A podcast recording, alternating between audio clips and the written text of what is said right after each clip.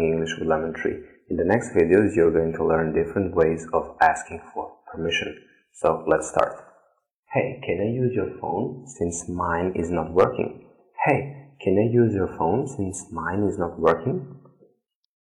Hey, can I use your phone since mine isn't working? Hey, can I use your phone since mine isn't working? So we use can to ask for permission. You can also use could, that is more formal. And pay attention to the word mine. It is a pronoun, mine, which means it stands alone in a sentence and it replaces the word phone. Never say mine phone.